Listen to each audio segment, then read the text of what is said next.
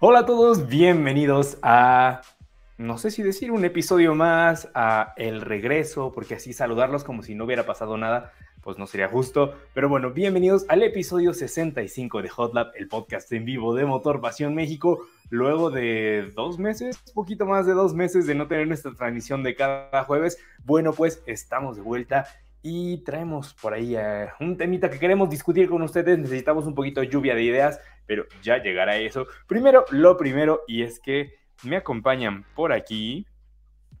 Acá están, ok, ahí está.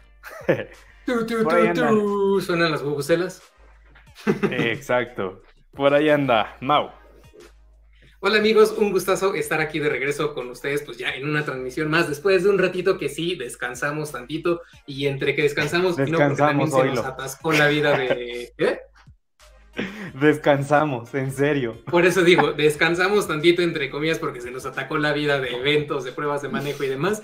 Entonces, pues bueno, le dimos un pequeño descanso a Hotla, pero ya estamos de regreso. Eh, esperamos seguir con ya las transmisiones tal cual y las conocían. Y ahorita también lo que decía Gerardo, necesitamos un poquito de su ayuda para que nos ayuden a darle más forma a lo que viene más adelante. Pero pues bueno, como siempre, un gustazo estar de regreso aquí con ustedes, listísimos para platicar y conocer todo lo que quieran eh, preguntarnos y platicar también de lo que ha pasado en estos días. De lo que ha pasado. Y por acá está el señor Raúl.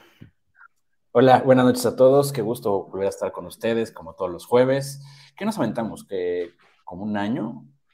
O sea, dentro del año que estuvimos transmitiendo, ¿fue como un año de transmisiones? Ah, más, porque fueron 65 emisiones y pues una a la semana, 52. cada semana, sí, ah, sí, sí, Ajá, y al final como que le dimos calmita en algunas Sí, la verdad es que aunque quisiéramos era imposible lograrlo, unos con unos usos horarios diferentes a otros, otros no en condiciones de transmitir, pero bueno, vamos a, ver qué, espero que de este, de este jueves salga el nuevo Hotlap. Exactamente, y bueno, eso es lo que sucedió básicamente, estuvimos unas ocho o nueve semanas, no llevo la cuenta, la verdad, intentando hacer Hotlap, por lo menos al principio, porque sucedió que teníamos evento los jueves y es que no era solo que uno o dos tuvieran evento, es que estábamos regados por todos lados o a veces en el mismo evento y se nos complicaba mucho hacer la transmisión, al final quedaba una persona o no quedaba nadie y al final, bueno, pues decidimos dejar un poquito en pausa este proyecto del podcast en lo que veíamos que, pues, qué pasaba, porque señores de las marcas, ustedes yo creo que odian Hotlab, que ponían los eventos siempre en jueves. O sea, todos los jueves de las últimas semanas habían ha, habido eventos. Entonces, bueno, este es el primero en el que coincidimos casi todos. Steph anda por ahí em, en alguna parte del mundo.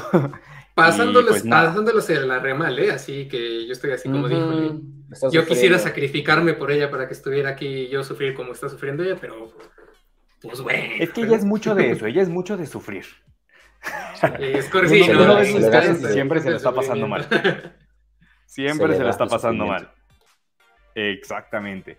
Pero bueno, antes de entrar en materia, que tenemos por ahí algunos eh, temitas de lo que ha habido estos días en el mundillo de los autos, pues queremos platicar con ustedes sobre qué vamos a hacer con Hotlap, porque no lo vamos a dejar morir. La verdad es que es un proyecto que nosotros disfrutamos muchísimo y espero que ustedes también lo disfruten tanto como nosotros, pero sí que es verdad que transmitir en vivo todos los jueves se nos está complicando. Entonces, nosotros tenemos por ahí una sugerencia que es dividir Hotlab en dos. Un Hotlab grabado, que los vamos a transmitir eh, o lo vamos a cargar a plataformas todos los jueves, puede ser esta hora, todavía no definimos horario, y ese va a estar grabado, ese no va a tener intervenciones en vivo, no va a tener sesiones de preguntas y respuestas, va a ser un podcast tal cual como, como cualquier otro. Y para tener esa interacción con ustedes en vivo, que al final es lo que más nos gusta de este, de este proyecto, platicar uno a uno eh, y luego incluso enterarnos de cosas de las que no teníamos ni idea, porque, a ver, aquí somos tres, pero luego de pronto con toda la comunidad nos vamos enterando de, eh, no, yo escuché esto, yo vi esto, tal. Entonces, eso es lo que enriquece a, a este proyecto. Entonces, tenemos por ahí en mente separarlo en un video o una transmisión en vivo que todavía no terminamos de aterrizar y por eso es que pues aquí en el chat pónganos sugerencias, cómo les gustarían estos nuevos formatos, qué les gustaría escuchar en cada uno de estos formatos, en uno que es grabado y el otro que es eh, en vivo. Al final creo que dan para mucho los dos, pero pues esto es un, proyecto que nosotros hacemos para ustedes, entonces pues díganos ustedes qué les parece. Y dicho esto, ahora sí, vamos con... ¿Con qué empezamos hoy? Que tenemos bastantito. Tú elige, Mau. Mm, de Team Marín de doping, güey.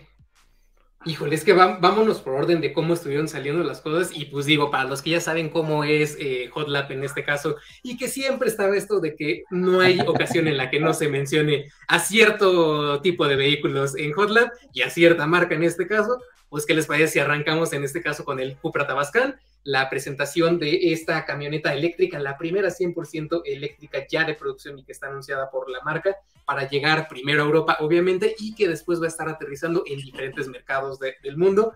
Y que palabras así muy, muy grandes es como el Volkswagen ID5, la misma, la misma plataforma, perdón, detalles de motores y demás, pero con el sabor de Cupra tanto en diseño, tanto en interiores, tanto en puesta a punto, es, vaya, o sea, lo que muchos estamos esperando de ver cómo da la marca ese salto ya esta electrificación, porque si bien ya vimos al Urban Rebel como concepto, pues no, no se ha materializado tanto, pero aquí sí ya tenemos el primer Cupra eléctrico.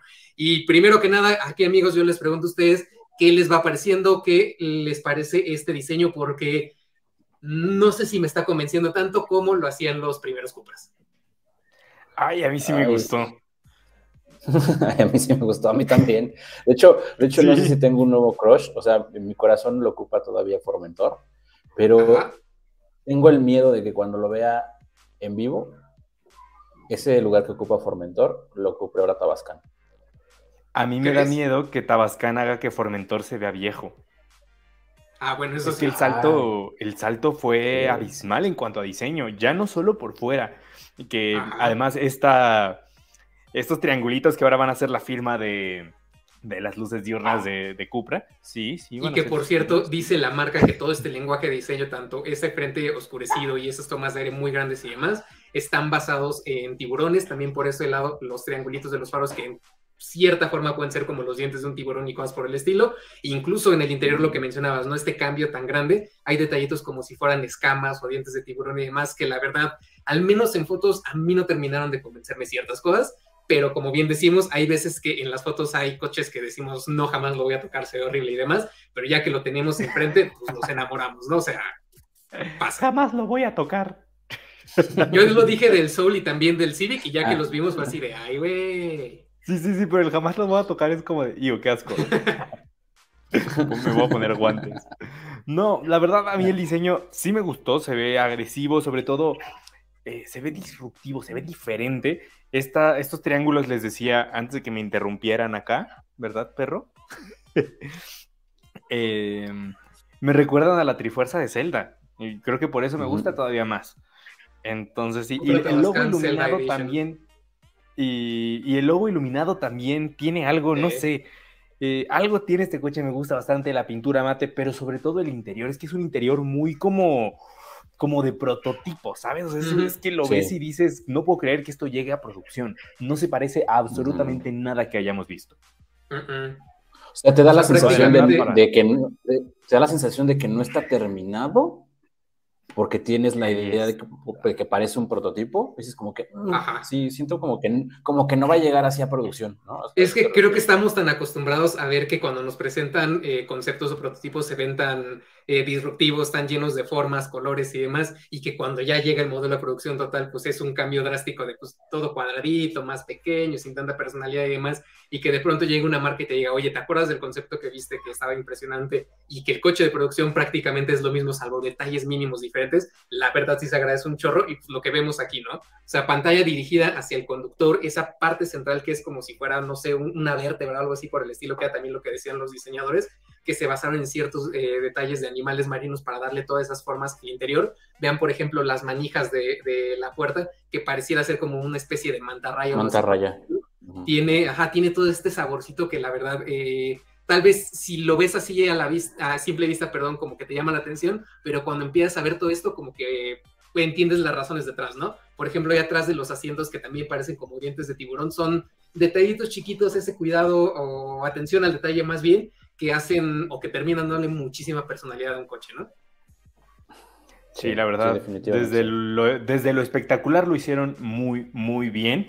Y creo que hasta en términos de motores, digo, a reserva de manejarlo, que además sabemos lo versátiles que son las plataformas del grupo Volkswagen, que manejas un coche súper cómodo y de esa misma plataforma te sale un coche súper agresivo. Hay que ver cómo lo aterrizan ya en, un, en una arquitectura eléctrica, pero al menos lo que promete son de 280 a 335 caballos, ¿no? Eléctricos. Eléctricos, sí. sí. Eléctricos, que, que le da, pues, a veces como esta reacción instantánea. Entonces, no sé, lo que me da curiosidad sobre todo es, es el chasis. A ver, temas de potencia eléctrica, pues te puedes hacer una idea de cómo va a acelerar. Pero ya es más un tema de comportamiento, de si realmente a partir de la plataforma del ID4 se puede hacer un vehículo pues, con ADN Cupra, ¿no? Un, vehículo genuinamente deportivo y que no sea simplemente un coche eléctrico rápido. Y es que creo... Oigan, yo... No, dale, dale. No, porque lo, que voy a decir es como la, controversia al final. Pero bueno, ah, antes de... O sea, si, quieres, dale, porque para guardarme este comentario. vale. Eh, bueno, aquí lo que mencionabas, esto de, las plataformas, o sea, sí me queda completamente claro. Y aquí lo que algo que es bastante notorio es que si hay alguien que pueda hacer algo muy bien con una sola plataforma es Grupo Volkswagen, porque invirtieron lo que ustedes no tienen ni idea en desarrollar estas plataformas para, como bien decía Gerardo, lo pueda utilizar una marca de acceso como puede ser, por ejemplo, Skoda, para que lo pueda utilizar una marca eh, más o menos ahí al centro del mundo, en este caso como Volkswagen, para que lo utilice Cupra, para que lo utilice Audi, para que lo utilicen muchos otros en el espectro de, de, los vehículos que tienen por acá. Y pues bueno, tienen tanto la tecnología como la planeación para que de esa misma plataforma de uno normalito pues tengan las adaptaciones para soldaduras extra, refuerzos de rigidez, eh, cambiar algunos materiales por otros que den este saborcito deportivo y la realidad es que lo hemos visto con diferentes modelos, ¿no? O sea, cuando manejamos el León tradicional y después que nos subimos a un Cupra León, pues sí esas diferencias de cómo es lo mismo pero se sienten tan diferentes a la vez, ¿no? Ateca también es un caso muy... Ateca sí, nada manches, qué delicia. Es un coche totalmente, se llaman igual, pero es un coche totalmente diferente en comportamiento, ¿no? Oigan, yo tengo una pregunta que a lo mejor da para debate. Hace una semana, Cupra tuvo a bien inaugurar su primer Cupra Garage en Tijuana, muy cerquita de la frontera con Estados Unidos. No es secreto que Cupra tiene la mira bien puesta en el mercado norteamericano. ¿Creen que Tabascan sea la carta de presentación de Cupra en Estados Unidos? Sí. No sé. O sea, yo lo que dices de Tijuana lo veo completamente. Cuando dijeron Cupra Garage en Tijuana, dije, aquí ya están pisando terreno, ¿no? ¿De qué tan cerca podemos estar de Estados Unidos sin estar en Estados Unidos? Eso lo veo totalmente claro. No sé si Tabascan será el modelo para, para Estados Unidos, en primer lugar porque se va a fabricar en China. Y ahí sabemos que los temitas de Estados Unidos-China, pues a veces se complican. Entonces, desde ahí ya está un poquito complicado el tema de Tabascan. Ahora, por tamaño, no es pequeño, pero tampoco es tan grande. No sé, mide 4.6. Compacto. no sé, es, compacto para Estados Unidos, eso es como un Drop 4. Pero si te das cuenta, en Estados Unidos, ¿qué SUV deportivo se vende? De esa categoría. ¿De, cuánto mide? ¿4 qué? 4.6. O sea, en Europa tienen como el Tijuana Airline, Cuprateca, incluso hay versiones ST de. Creo que nada más hay un poquito más abajo y serían los Kia Soul GT y ah. el, el Kona N, el Hyundai Kona N. Pero de ahí en fuera camionetas de esas, así que recuerden, no, ¿eh? Como que siento que en Estados Unidos los SUV así de deportivos, no ah. sé. EV6, es cierto. Pero el EV6, exacto, sí. Y ese sí es deportivo en serio. Ajá, sí, no sé si es. Entonces, bueno, yo... No sé, no sé si va a ser su carta de... Pero de que, es parte de la estrategia, lo es. Tanto el modelo... Sí, totalmente. Es hoy el modelo que más sentido tendría en Estados Unidos de todo lo que tienen. Y aquí hay otra cosa que a futuro también podría intervenir en México y es el hecho de que ya Volkswagen anunció que va a ampliar inversión y también la planta de Puebla para empezar a fabricar eléctricos. Y también sabemos que la planta de Audi que está ahí en, eh, Puebla también eh, tiene ya un chorro de terreno, por decirlo así, comprado y preparado ya en cimientos y demás para levantar otras nuevas naves. y que también van a estar destinados completamente a la fabricación de eléctricos, porque el plan de Audi es que para México, si mal no recuerdo, 2025 o 2026, iban a empezar a, producir su primer coche eléctrico aquí en territorio nacional. Entonces, por ahí a lo mejor puede suceder así como, por ejemplo, eh, en la misma eh, planta de España que se producían los polos y también se producían sea divisas y aronas y demás, podría ser algo por el estilo en donde pues aproveche Cupra las instalaciones de EASA de Volkswagen o en dado caso de Audi para empezar a, fabricar algo acá y que ya no haya tanto ese tema, pero bueno, eso es nada más como una suposición, ¿no? Porque bien podría funcionar por bueno, ni tan suposición, porque justo tuve una entrevista hace como un mes más o menos con Wayne Griffiths y le preguntaba eso, así de, oye, en el comunicado dice que ya le echaron el ojo a Estados Unidos, pero, o sea, en primer lugar, no necesitarían como producto específico porque lo que tienen es muy europeo y, en Estados Unidos no gusta lo europeo. Y en segundo lugar, importar desde Europa no sería como muy caro. Y efectivamente dijo, o sea, a ver, primero seguimos analizándolo, lo estamos estudiando, no está decidido nada. Hicimos un primer estudio de mercado y sí, está gustando la marca, tiene potencial, pero es una fase todavía muy temprana de análisis.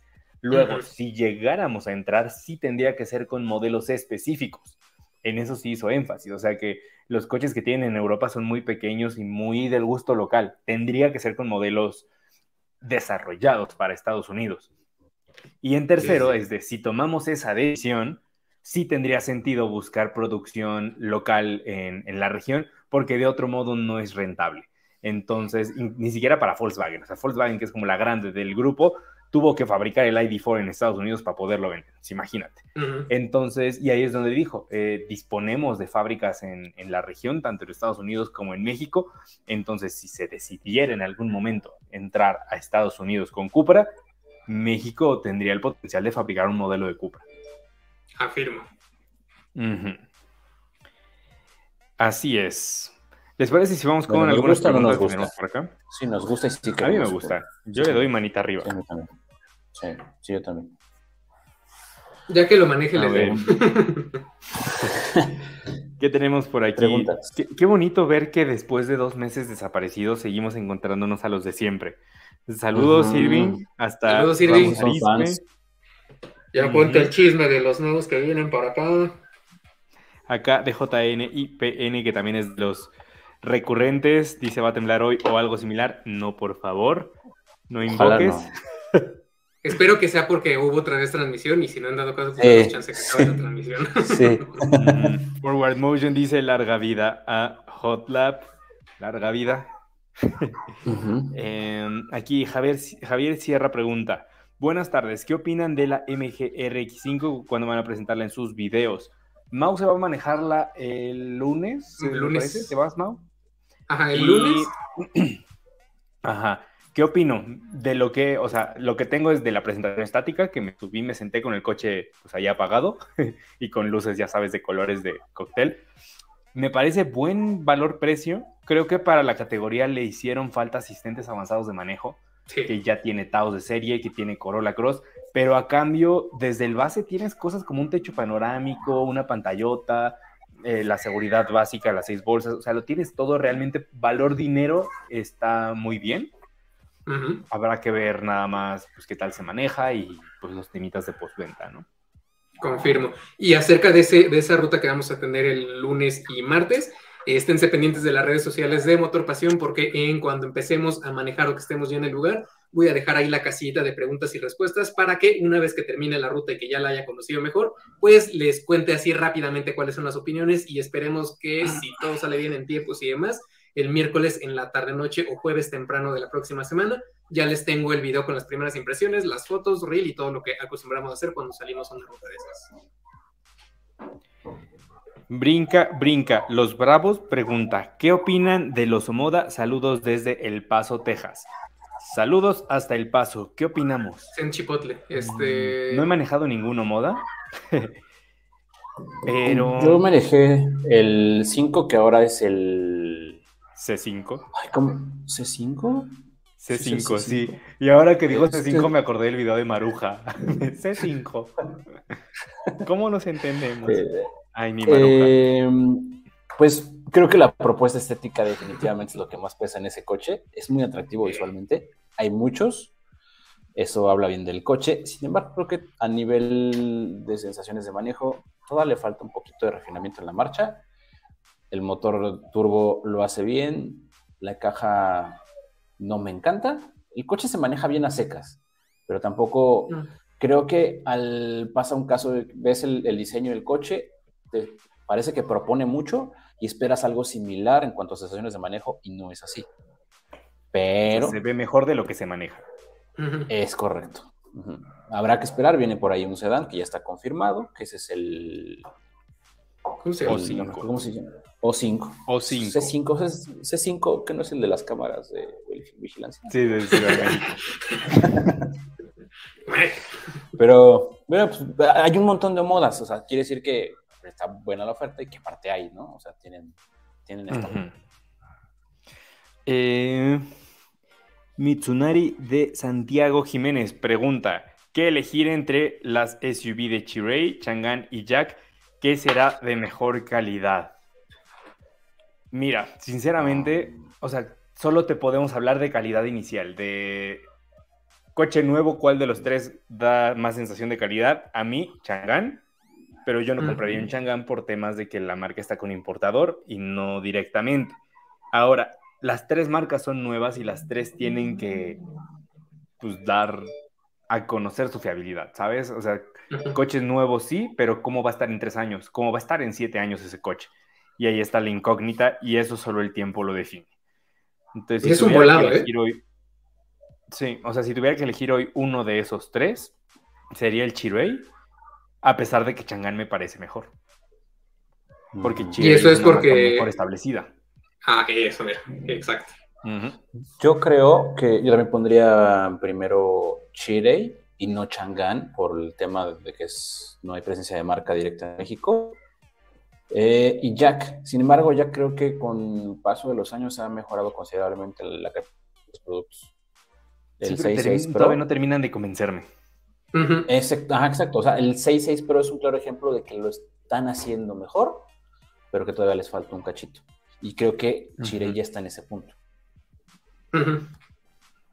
Sí, o sea, justo como dij- dijimos en su momento, ¿no? O sea, el camino ya lo encontraron, ahora nada más falta que terminen de, de recorrer esos, esas partecitas como escabrosas y ya lo armaron. Sí, claro. Alejandro Z dice: Hola a todos. ¿Fiat Fastback es un avance del Pulsa Bart? ¿O en caso de que no llegue este último, será un consuelo por parte de la marca? Gracias. Y creo que ahí Mau es el que tiene la respuesta.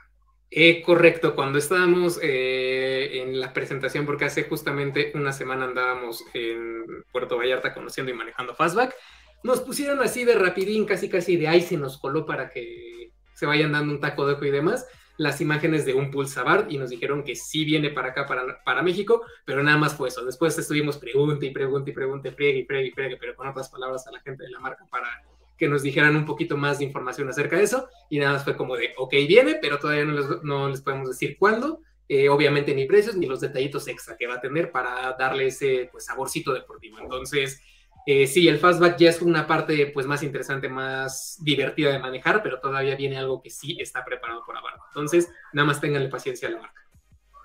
Ahí viene. Ámbar Cedillo A dice: eh, Manu, me encantó tu reseña de Extra Elite Power y agradezco que lo presentas como lo que es, un híbrido en serie.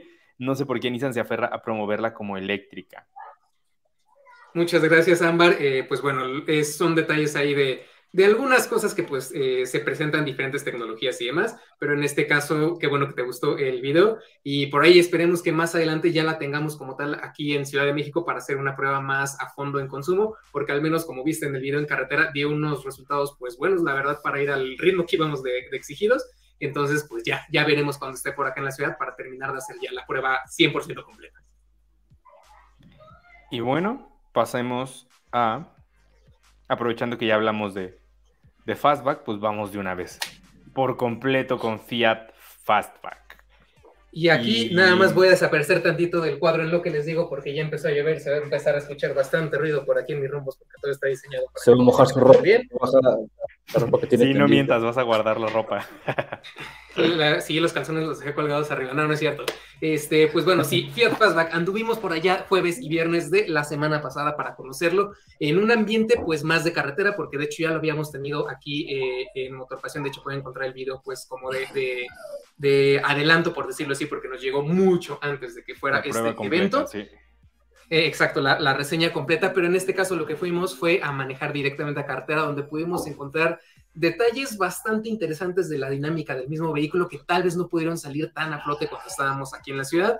Y pues primero vayámonos como siempre por partecillas. El exterior, pues bueno, ya sabemos que es una propuesta bastante eh, atractiva. Este es cuerpo de fastback, de SUV coupé, como algunos le dicen, pero que tiene sus detallitos como que las salpicaderas parecen ser bastante gruesecillas y que las llantas le quedan pequeñas, ¿no? O sea, a pesar de que son rines de 18 pulgadas, sí como que se ve zanconcito, se le ve, pues dirían por ahí como que mucha pierna, pero como que no tiene forma, por decirlo de alguna forma. ¿Eh? Mucha pierna como concepto. Mucha pierna como concepto, es correcto. Y pues son detallitos que a lo mejor yo lo mencionaba en el video, se podrían solucionar dándole tal vez unas llantas más grandes, unos rines más grandes, pero todo este tipo de cosas siempre va a tener afectaciones a nivel mecánico, tanto en arrastre de llantas, en peso, en, en cosas que se van a tener que hacer para suspensión, para dirección y demás. Y pues bueno, el punto de este vehículo no es 100% deportivo, está más enfocado a lo pues a una vida urbana en este caso. Entonces, pues bueno, son balances como todo en la industria automotriz. Eh, ahora llegan dos versiones, una se llama Audaz y otra se llama Impetus, que a nivel de equipamiento están muy bien, están, bueno, en nivel de conectividad están muy bien. Las diferencias son menores en cuanto a detalles exteriores, tanto de diseño de rines, eh, algunos contrastes de color que tienen, faros de niebla y prácticamente ya por fuera. Por dentro son las... Eh, vestiduras de piel o en tal en dado caso, y el hecho de que uno no tiene sensores de proximidad adelante y el otro pues sí tiene sensores de proximidad adelante. En cuanto a lo que nos vamos a encontrar en la cabina, son materiales duros por todos lados, es plástico duro con diferentes texturas y demás, que así a lo lejos se ven bien, pero ya cuando empiezas a analizar un poquito más a detalle, sí salen algunos detallitos como pues algunas rebabitas por ahí, algunas eh, otras cosas que pues sí denotan un poquito este segmento B al que pertenecen, porque la marca sí nos dijo cuando estábamos en el evento que ellos todavía tenían cierta confusión, que querían que manejáramos y demás para ver dónde la colocábamos nosotros, si como una BSUV pues ya como que nivel plus, o sea, ya más completa por decirlo así, o si un CSUV de entrada. Y es que hay ciertos detalles de esos dos mundos. Potencia está más arriba que un Taos, que un CX30 con motor 2.5 atmosférico, que Celtos, por ejemplo, y que algunos otros, pero en detalles de acabados, como ya les mencionaba, en configuración de suspensión trasera, en frenos y en algunas otras cosas como la seguridad, sí está más cercano a un BSUV. De hecho, la cajuela, como están viendo aquí en el, en el video, 600 litros de capacidad, muchísimo más grande que cualquier otro BSUV del segmento, pero pero aquí siempre están los peros, la caída que tenemos en la parte de atrás, si te quita un chorro de espacio para los que van sentados en la parte trasera y yo que mido 1,75, pues me queda prácticamente como un puñito de espacio para llegar a tocar el techo. Entonces alguien más alto de, ponle tú un 80, un 85, pues ya se iba a tener que hacer para abajo porque pues no, no iba a caber bien, ¿no? Eh, ahora este detalle de la seguridad que fue algo de lo que más salió a flote durante la presentación de este modelo, cuando se mandó antes, en todo momento, y es que de serie están ofreciendo nada más cuatro bolsas de aire, frenos ABS, control electrónico de estabilidad, de tracción, y todas las versiones también tienen freno autónomo de emergencia y mantenimiento de carril. Aquí el tema de que no se esté ofreciendo con seis bolsas de aire no es tanto porque no haya querido la marca, sino porque en la planta donde se produce este Fiat Fastback, así como también el, ¿cómo se llama? El Pulse, de hecho, eh, no tienen las adecuaciones necesarias para añadir este otro par de bolsas de aire individuales, que es como justamente les decía en el video, esperemos que conforme avance el ciclo generacional de esta camioneta, se hagan las adaptaciones necesarias para que, pues bueno, esto empiece a cambiar, porque justamente hablando de esta dualidad entre ser un BSUV o un CSUV, pues prácticamente el 90 y digamos 7% de todos los BSUVs ya tienen de serie 6 bolsas de aire. Y también prácticamente el 99.9% de los CSUVs tienen 6 bolsas de aire en todas las versiones, salvo una que otra que por ahí cuando llegaron tenía nada más 4 o 2, pero esa es la configuración que vamos a ir encontrando y eso también me habla que está más cercano a ser un BSUV que como tal a un CSUV. Lo bonito y lo interesante, también te extrañamos Esther, también acabo de ver ese mensaje. Ven. Lo bonito y lo interesante aquí de, Fiat Fastback es lo que vamos a encontrar bajo el cofre y es que es prácticamente la misma mecánica que tenemos en el Jeep Renegade, que tú pudiste manejar también hace no mucho, Gerardo, y bueno, sí también lo manejé y es justamente lo que, estaba pensando, es que al final con un Renegade dentro de la misma familia, ¿por qué comprarías un fastback? E, es justamente lo que andábamos pensando eh, varios cuando estábamos ahí manejando y platicando y compartiendo opiniones, porque los números están muy bien. Vamos rápido con repaso de esto. Motor de 4 cilindros turbo, 1.3 litros, 173 caballos de fuerza, 198 libras-pie de par, transmisión automática de 6 velocidades y solamente tracción delantera.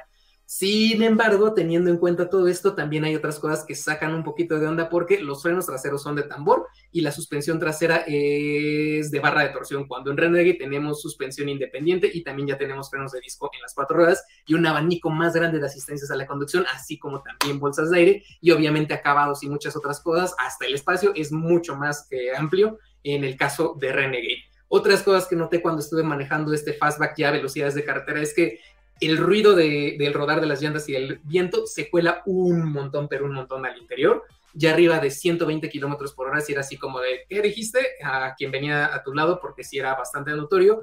Y el hecho de que tenemos esas llantas delgaditas y más pensadas como para la durabilidad y la vida urbana, también hace que el poder que tiene no se pueda dosificar muy bien en todos los casos estando desde cero hacíamos pruebas de aceleración y era instantánea la entrada del control de tracción, tracción perdón, parpadeando en el cuadro de instrumentos y sentías cómo hasta vibraba un poquito la camioneta por cómo empezaba a cortar la, la ¿cómo se llama? La, la, la, potencia, perdón, es que se me fue el 5G. Y por otro lado también tenía bastante torque steer, eso quiere decir que cuando haces el acelerón, como que se te jala para un lado o para el otro la camioneta, y pues bueno, esto tiene que ver una razón muy simple de que las flechas que salen de la transmisión, por ser un motor transversal, no son de la misma longitud en los dos extremos, entonces siempre va a haber una rueda que va a recibir más poder más rápido que otra, y eso empieza a hacer que tengas esta sensación, pero era bastante marcada. Incluso hice una, una aceleración y quien venía al lado conmigo se quedó así como de, ay güey, porque hice eso y tuve que hacer una corrección bastante rápida de volante porque sí, sí fue algo agresiva ese, ese movimiento, pero ya con un poquito más de cuidado en el acelerador, sí levanta muy, muy bien. Eh, la suspensión, pues bien más ¿te gustó, ¿No te gustó? ¿Mande? ¿Te gustó no te gustó finalmente? La verdad, no. Ok, ¿qué le faltó? Sí, mm, pues ese hecho de que una marcha un poquito más sofisticada, mejor dosificación de la tracción, el hecho de que cuesta 515 mil y 550 mil pesos por estos elementos que ya veíamos, eh, tanto en seguridad como de esquema de suspensión, frenos y demás, sí me hacen pensar justamente lo que decíamos, ¿no? Ahorita existiendo Renegade, ¿por qué elegir un fastback? Entonces, en ese lado hay detalles interesantes como el punch, como el diseño que es bastante propositivo, el espacio en cajuela, pero sí, como que no, no terminó de hacerme sentido. O sea, yo sí buscaría alguna otra propuesta, a menos que seas de los que quieren llamar la atención sí o sí, pues bueno, ahí tienes a las formas de fastback, pero si no, yo buscaba por otro lado, sinceramente. Por dos, a mí también, o sea, coincido en todo lo que dices, cuando lo estuve manejando en ciudad, me gustó que es cómodo, es bastante cómodo, la suspensión para ciudad está muy bien. La ¿No lo sentiste como que angostito del interior? Sí, un poco. Sí. Que digo, también cuando fui allá manejé con alguien que mide 1,96, entonces pues prácticamente venía con el codo clavado en mis costillas, pero como que sí nos dimos cuenta que... Es que es un BSUV, o sea, viene de Pulse, que además Pulse es de los pequeños. Ajá, y justamente pensando en eso decíamos, oye, pero es que hemos manejado otros BSUV que también hemos compartido rutas y no venimos así casi casi como que, ay, me voy a, voltear para agarrar algo y ya te di un codazo, ¿no? Entonces, sí notamos ahí detallitos eh, interesantes, pero ese es a grandes rasgos lo, que hay de, Fiat Plus. Digo, de Fastback. es Hellman. Qué bueno que no fue mención. Macormi, perdón, Macormi. sí, sí. Oigan, pues tenemos por aquí un par de preguntas. Em, dice, Eral 5, ya anunciaron las motorizaciones del nuevo Prius para acostumbrarme a la lista de espera. No, pero yo creo que va a ser el de 140 caballos, con el motor que ya trae Corolla, a partir de este año. Y si andas interesado en uno, yo sí te diría que ve ahorita mismo apartarlo porque está densa la cosa. Porque ya hay fila. y bastante grande. Eh, Mauro André eh, Garza dice, den algo de noticias de Prius. Pues lo dicho, ya están confirmadas dos versiones, pero no dieron precio, no dijeron motor. Y, ¿eh? Sí, hay precios. dieron precio, pero no dieron motor, ah. ni fecha de llegada. Y los precios, la verdad es que están muy bien. No sé si los tienen ahí a la mano, los busco por acá. Sí, el más caro queda en 543,900 y el más accesible, ahorita te lo digo, Pero sí, Ahí quedó, o sea, la verdad es que quedó muy competitivo de, de precio y ahí mismo dice, ¿y saben por qué subió tanto de precios Toyota? Hasta donde sé, no han subido tanto de precio Toyota y de hecho, Ah, comparativamente tienen coches en muy buen valor-precio frente a sus ¿eh? rivales. O sea, el Corolla híbrido, por ejemplo, está muy bien, no encuentras nada mejor en ese en esa franja de precio. Prius llegó muy bien. De hecho, en Twitter vi varios comentarios respecto, pues que la gente lo esperaba mucho más caro, que, Sí. o sea, que Todos. no, no creían que el precio fuera ese. Avanza, está bien de precio. eh, el, O sea- ¿qué fue el nombre? Highlander. Eh, justo era lo que te iba a decir, o sea, que un Highlander todavía esté debajo del millón de pesos ya con tecnología híbrida, así, así como de, oye Toyota, pues pásanos la receta para ver cómo le haces para poner esos precios, ¿no? Sí, la verdad Y es que sí justamente- dejaron. Ajá, dejaron muy bien eso. Y justamente hablando de precios, Prius base 469,900, Prius Premium, que va a ser la versión más completa, 543,900. Y como bien ya mencionaban, eh, todavía no hay detalles ni de, potencia ni de equipamiento. Eso se va a saber un poquito más adelante y podríamos esperarlo, yo creo, hacia pues, dentro de los próximos dos a tres meses, debido a que pues, México es el tercer país a nivel mundial en donde más se venden Prius, o sí, donde más se venden Prius. Entonces, tan solo estamos detrás de Estados Unidos y de Japón. Entonces, no debe tardar tanto y por allá nos, va a- nos iremos eh, eh, enterando, perdón, de detalles de equipamiento, precios y todo lo que vaya a ir cambiando para esta nueva generación, que la verdad, Promete Ahí luego les- bastante. les comentaré algo después. A ver, ya tuve que cargar a la Bendy porque se puso crazy. Eh, ¿Qué más tenemos por aquí? Eh, esto me imagino que es respecto a Fastback. De Zorrak dice: Se ve interesante, pero yo preferiría que viniera con unas llantas menos deportivas, unas de perfil más ancho. Me sentiría mucho más seguro. No me acuerdo del perfil de las de Fastback. Sí, era, era delgadito, sinceramente, y eso también contribuía a que hubiera, hubiera mucho ruido en la cabina por justamente que la pared sea eh, gruesa y que el compuesto sea bastante duro. Yo creo que también con unas más, eh, más gorditas en todo sentido, pues tendría también mejor agarre y sobre todo sería más silencioso en el rodar, porque de verdad que era, hasta cierto punto sí llegaba a ser molesto. Hoy estoy viendo que la, la llanta de refacción es de la misma Temporal. medida, no es, tem- no es temporal. ¿Sí es temporal? Sí, es temporal. Ajá. Ah, Temporal, pero tamaño En la imagen. Ah, ya. Si mal no recuerdo, eran de 17 o 16, pero no era de los mismos 18 que trae Ah, ya. fuera. Ok, ok. Ajá. ok. Ámbar Cedillo ah, dice, me gusta mucho cuando se habla de los autos de una manera honesta. Cuando estuve buscando mi compra tenía en la lista Escape, Niro y RAV4 y me ayudó mucho sus comentarios. Me quedé con RAV4 Hybrid. Es que es la mejor de los cuatro. Y qué paciencia, qué paciencia la tuya, Ámbar, de haber esperado, porque Es la cierto, lista, la lista era larga. Sí, ¿cuánto tardaron en entregártelo? Eh, Manuel Alonso, ¿podrían averiguar de BYD Seal? Me agradan los que están. A ver, el sí. Me parece que el Seal es ahorita su eléctrico más barato y lo acaban de El lanzar Foca. en Europa. Sí, es el que rompió récord de, de, reservas, ¿no? O no me acuerdo. ¿De Ah. reservas o de ventas? Algo así. Y me imagino que vendrá a México. Me haría mucho más sentido, de hecho, en Latinoamérica que en, que en Europa. Pero bueno, de momento no Oye, el está interior se ve confirmado. bien cool. Los BYD propuesta que ya- están... La- O sea, los BYD no son lo que era que- BYD hace tres años.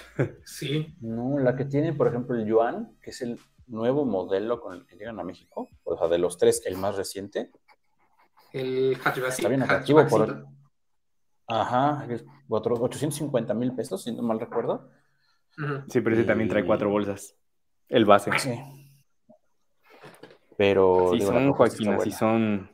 Pero sí, ojalá, ojalá venga ese seal, porque sí nos hacen falta que vayan impulsando eléctricos de menor costo. Se ve cool. Eh, Forward Motion respecto a Prius dice, sí es una ganga ese Prius, yo había dicho aquí que no bajaba de 600, pero me cayeron, eh, me cayeron la boca. No, pues nosotros platicando así entre nosotros cuando grabamos y demás, nosotros también estábamos de calculábamos a lo mucho 650, 680 y mira, Aquí Alejandro Miguel dice, eh, tienen razón, me hace pensar que Prius solo va a llegar con aspecto nuevo, pero corazón motor viejo, lo cual podría ser una decepción. Y no, aquí hay dos cosas. Uno, la plataforma es completamente nueva. Es una plataforma de nueva generación que no tiene nada que ver con el Prius anterior. Es la segunda generación de la plataforma modular de Toyota y me parece que es el primer modelo en utilizarla. Y luego, lo de motor viejo no es el mismo motor. De hecho, el Corolla, o sea, el motor viejo es de 120 caballos el motor nuevo, que es como la nueva generación del sistema híbrido, se introdujo ya en Corolla y son 140 caballos. Y sí, el motor de combustión es el mismo, pero ahora lleva motor eléctrico más potente. Son un total de 140 caballos y al tener un motor eléctrico más potente vas a depender menos del de combustión y con esto vas a tener más potencia y probablemente menor consumo. Entonces no creo que sea excepción y en todo caso, aunque fuese el motor de antes, es un motor muy bueno a ver, sobre todo entendiendo que Prius no es un coche deportivo. Se ve deportivo ahora, pero no aspira a serlo. Entonces, teniendo eso claro, que sigue siendo un coche totalmente orientado a la eficiencia, ojalá como mínimo mantuviera el motor viejo, que está bastante bien. Y, las pruebas que, bueno, que ya hemos leído de mercados donde ya está, todos están diciendo que dinámicamente, ya sea el motor chico o el grande, Prius cambió y para muy bien. Entonces, ya nos queman las manitas por eh, manejarlo. Forward Motion dice, y sí, los precios de Toyota se me hacen buenos, el recién anunciado MG EHS se queda caro contra RAV4 híbrida. Sí y no. Lo que pasa es que el EHS es híbrido enchufable. Entonces ahí compensa. O sea, la verdad es que el EHS me parece que llegó a, llegó a buen precio. Llegó más barato incluso que SUV híbridos no enchufables como CRB, por ejemplo. O sea, CRB Hybrid es más caro que el EHS y el EHS es enchufable. E igual que varias versiones, que la versión tope de Extra Power. Entonces está, está interesante ahí lo que hizo. ¿Sabes cuál es la clave? Esa es la clave de, ¿Cuál es la clave del MG EHS? Que vas a ir a la agencia y casi casi vas a salir con uno. Y para Rockford ah, sí. tienes que esperar. Te lo llevas unos cuantos, varios meses. Ajá. Eh, Ámbar dice que les recomiendo a quienes busquen Toyota que no se limiten a su ciudad. Yo conseguí RAV4 híbrida de entrega inmediata en otro estado por los temas de espera. Ya, Ámbar, creo que lo tuyo fue suerte. Es que sí. RAV4 híbrida tenía lista de espera antes de la pandemia. Antes de que todos tuvieran lista de espera, RAV4 ya tenía listas de espera. Entonces, que tú encontraras una de entrega inmediata es una suerte que tú... Era el destino que quería que tuvieras una. Yo creo que fue una cancelación, ¿no? Una cosa así. O igual. O una cancelación, quizá, no sé, algo, algo pasó, se alinearon los astros que estaba de entrega inmediata, porque es que esas cosas no pasan. para ti. Cómprate un billete de lotería. Y esta rosa. Y esta rosa, exactamente. Conrado Moya Llamas dice: Cupra, Ateca descontinuarán y en su lugar, ¿qué camioneta habrá? Sí, Derramar. Ateca se desaparece, o sea, en lo que termina, que serán dos años más, le quedarán y viene, espérate tú, Terramar, que es un nuevo SUV compacto que solo va a estar disponible como híbrido enchufable y no va a tener versión SEAT. Afirmamos. Mm, Ricardo 870713 dice, buena recomendación Ámbar. Ahí lo tienes. Y, es lo que también les hemos dicho, en, o sea, no de otras ciudades, pero sí no se queden con una agencia, busquen por lo menos en tres. Eh, incluso aunque no haya lista de espera, de pronto una te puede ofrecer una promoción diferente a otra, te pone, no sé, hasta llámalo pequeñeces, pero te regalan un accesorio, no sé. Siempre pregunta en tres porque de pronto en alguna te llevas algo, algo más. Y recuerden que una cosa es para hacer la compra y otra para los mantenimientos porque en este caso a lo mejor encuentran para comprar el producto en una que les queda algo más lejos, pero vale la pena porque lo tienen antes, y una vez que lo tienen, pues nada más van a la agencia más cercana que tengan de su casa para hacer los servicios y no hay problema alguno, simplemente les hacen, les hacen perdón, su perfil ahí y queda todo resuelto. Entonces, por ese lado, ahí hay el tip. Eh, Mauro André Garza sobre Prius dice sí, pero en Estados Unidos el motor es de 194, 196 caballos. Sí, en Estados Unidos ya no hay Prius eh, de menos de esa potencia, pero globalmente sí. Mm, bueno, tú. Le la A ver. yo leo el comentario. De, eh, Ámbar nos dice de nuevo de PHEV, creo que la mejor relación en costo será Mitsubishi Outlander. Y está interesante porque sí tiene una mecánica bastante compleja y, completa en este caso porque puede funcionar como híbrido paralelo, puede también ser como híbrido en serie, también tiene capacidad de moverse completamente en modo eléctrico, tiene tres motores eléctricos, más el motor que sí es meramente de Mitsubishi, un buen rango en, modo completamente eléctrico y el equipamiento no está nada mal, especialmente hablando de seguridad desde la versión base. Entonces suena interesante la propuesta y también esa ya la vamos a conocer a mediados de... ¿Qué me estamos? Sí, a mediados de este mes. También me toca andar por allá eh, manejándola y pues bueno, esperen las primeras impresiones ya cuando llegue ese momento. Sí, lo que estaba hablando el otro día es, no sé, o sea, entiendo el buen valor por tu dinero porque además es un híbrido enchufable. Pero una, el EHS está como 150, 200 mil pesos más barato. 200, ¿no? Y dos, 200. Y dos, un millón de pesos por un Mitsubishi ya me duele. Teniendo en cuenta que es la plataforma del X-Trail. o sea, no sé, ya, ya es un tema, llámalo de marca, pero pagar un millón de pesos por un Mitsubishi me pesa un poco, la verdad. Sí, sí, sí. Eh, Forward Motion dice, ya me dio curiosidad, EHS tienen agendado probarla. Sí, no, no va a estar el lunes, ¿verdad? Yo no. Porque solo ponía RX5 la invitación, ¿no? Ah, sí, lo que dice y sí solamente es RX5, pero si no, pero ya no debe tardar. y video doble. sí, pero sí, ya no debe tardar. Eh, Ámbar dice, no sé si fue solamente eh, suerte o no, pero hasta tuve oportunidad de escoger color entre gris Oxford, plata y blanca. Me quedé con la blanca. Ay, no digas. Hubieras Eso ya es presumir. Amar, yo creo que ya, ahí ya. Sí, no. Como tenis, ¿no? O sea, dos para, para reventa. Sí, las vendes como en Estados Unidos, o sea, millón y medio. Sí. Y sí sale. A ver, vamos con las últimas preguntas antes de pasar con el siguiente tema. Oscar García dice que recomienda comprar entre Mazda X5 2023 o esperar una 2024. No creo que haya nada nuevo. bueno, es decir, de cara a... Lo que tiene Mazda es que cada año modelo le va metiendo algo a sus coches. O sea, para 2023, por ejemplo, en CX5 le metieron cámara de 360 grados y creo que asientos ventilados. siempre le van metiendo algo de equipamiento, pero también pues va subiendo un poco más el precio. Eh, hoy CX5 me parece buena opción yo no sé si esperaría una 2024 sabiendo eso, que pues lo único que va a cambiar es el precio, sí vas a ganar algo de equipamiento, pero no va a cambiar la camioneta.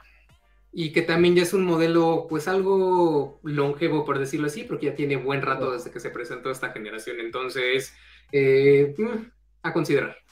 Está bien, pero... apenas recibió un facelift. Pero los, es que los Mazda son, y lo, repito, son los Jennifer Aniston de los coches. ¿Eh? O sea, pasan de largo los años. envejecen muy bien. No, no envejecen, es que es eso. Bueno, es eso, no envejecen, sí.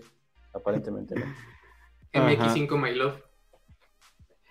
Eh, Alberto Cano Moreno dice: Saludos, ¿saben en qué mes del segundo semestre de este año llega Trax? Te puedo decir el día exacto. Trax llega a México el Dentro de dos semanas, pero el día exacto no lo, tengo por aquí apuntado. 15, si mal no recuerdo, porque es cuando estamos todos fuera también. El 15, llega el 15 de mayo. Ah, pues el día que lo viene. Ajá, y al final no fue segundo semestre, era segundo trimestre. Eh, Humberto Alonso dice: ¿Existe un SUV compacto de aspiración natural que tenga más torque que caballos de fuerza, generalista o premium? Es que por la misma naturaleza del motor es muy difícil que haya uno que tenga más torque que caballos. A menos que sea diésel, pero también está raro. Sí, ¿no? Mm, no, de, así en principio no se me ocurre ninguno. ¿Que tenga más torque que caballos? No. No. De combustión. Lo más son algunos que quedan parejos en los dos, pero de ahí en fuera. El Corsa que tuvimos en la familia hace unos años, me acuerdo que era al revés. Tenía 107 caballos, pero 126 libras pie. Ay, güey. Le quitabas los asientos traseros y ya quedaba para correr. No, de pronto sí como que, o sea, hacías el cambio y se sentía el coche como muy poco coche para la cantidad de par que tenía. Y no es que 126 sean muchas, pero bueno, estamos hablando de un coche de, gama muy baja, pero, pero sí se sentía como el, jaloneo ahí como, ay, espérate. Así es. Es, este, ah, mira, Felipe Mota dice CX5 tiene más torque. A ver. Según yo son ciento como 186 y 186, o sea, están como igual, nivelado. Y si tiene más torque será una libra pie más. O sea, no tengo en mente algún coche que tenga más torque que potencia, naturalmente aspirado. Dragster. Con diferencia. como aquel Corsa, por ejemplo. No, 188 caballos de fuerza y 186 libras pie de parte en CX5. Y Francisco Fernández dice, saludos a todos. ¿Tienen alguna noticia de Prius C o Toyota Aqua híbrido para México? Sí, no viene, porque aquí lo que sucedió es, eh, Prius sí llegó a México porque se vendía en Estados Unidos. Pero en Estados Unidos los coches de ese tamaño no tienen a tener, o sea, no tienden a tener prácticamente éxito. Lo que pasó con la nueva generación, que es el, nuevo Aqua, es que Estados Unidos dijo, yo ya no lo quiero, y entonces, cuando Estados Unidos dice, ya no lo quiero, el pronóstico de ventas de ese coche eh, con volante del lado izquierdo se hizo chiquitito, chiquitito. Entonces, aunque en México fuera el coche más vendido del país, el volumen de ventas no compensaba lo que le iba a costar a Toyota a hacer la adaptación al volante del lado izquierdo y a la producción también. Entonces, pues eso, ya las cuentas no daban y nos quedamos sin el Prius C. Correcto. Eso fue lo que pasó. Em, tenemos por aquí el último tema de hoy. Hola. Peugeot 2008-2025. Bueno, para México va a ser 2025. ¿Por qué? Porque ya está la 2024. Porque Peugeot siempre ha sido de lanzar años modelo. En enero. Muy adelantado. Sí, sí, sí. guarden este tweet, pero si llega, y tengo entendido que llega este año el facelift a México, vamos a tener un coche 2025 a finales de 2023. Sí lo creo. No importa. Está muy bonito. ya nada me sorprende en esta industria, sí lo creo. Pero sí, les quedó muy chulo. Y realmente ni siquiera fueron tantos cambios, ¿sabes? Fue como... No, no tantos. Son cambios muy, sutiles. O sea, sutiles y no sutiles. los grupos ópticos delanteros tenemos en vez de... Ah, ah, bueno, ahí ustedes creían que era una garra o era un colmillo, cuando era solamente una tira LED.